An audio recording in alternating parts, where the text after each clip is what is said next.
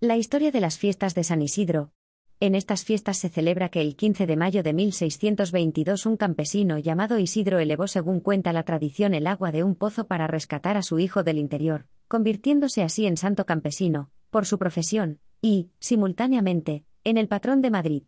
Poco a poco han ido perdiendo su arraigo religioso, y los grandes protagonistas de las fiestas son las romerías y las verbenas, la limonada, los barquillos, las rosquillas del santo, y el eminente chotis agarrao, popular desde que en el siglo XIX los majos, chulapas o chulos organizaran bailes en los barrios obreros. Gracias a todos estos hábitos resiste el casticismo madrileño, respaldado por la nostalgia de las asociaciones costumbristas que cada año, por San Isidro, se colocan sus atuendos con los que reivindican el mantenimiento de las tradiciones propias. Otra costumbre que no faltará en la fiesta del Santo Campesino es el multitudinario descenso hasta la ermita de San Isidro, donde es de rigor que los asistentes hagan cola para beber el agua de la milagrosa fuente. Tras esto, es frecuente parar en la orilla del Manzanares para hacer hueco a los platos de cocido, entresijos o gallinejas, y correr después delante de satíricos gigantes y cabezudos.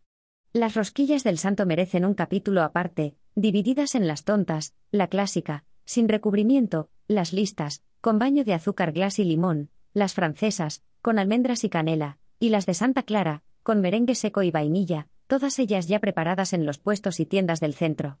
Y desde tiempos de Benito Pérez Galdós es costumbre española visitar Madrid a mediados de mayo y la alcaldesa de la ciudad, Ana Botella, invita a madrileños y turistas a pasear por las plazas más emblemáticas y saborear la tradición y modernidad de la ciudad. Como de tradiciones va la cosa, el consistorio contará con la actuación de Kiko Veneno, obras de teatro en la gran mayoría de centros, o procesiones en los distritos, además del homenaje a la recientemente fallecida Sara Montiel a través del cuplé que, según dicen, ella rescató del olvido. Los más sosegados tendrán oportunidad de rememorar cómo eran las praderas de San Isidro en el siglo XVIII a través de las pinturas de Francisco de Goya que permanecen en el Museo del Prado.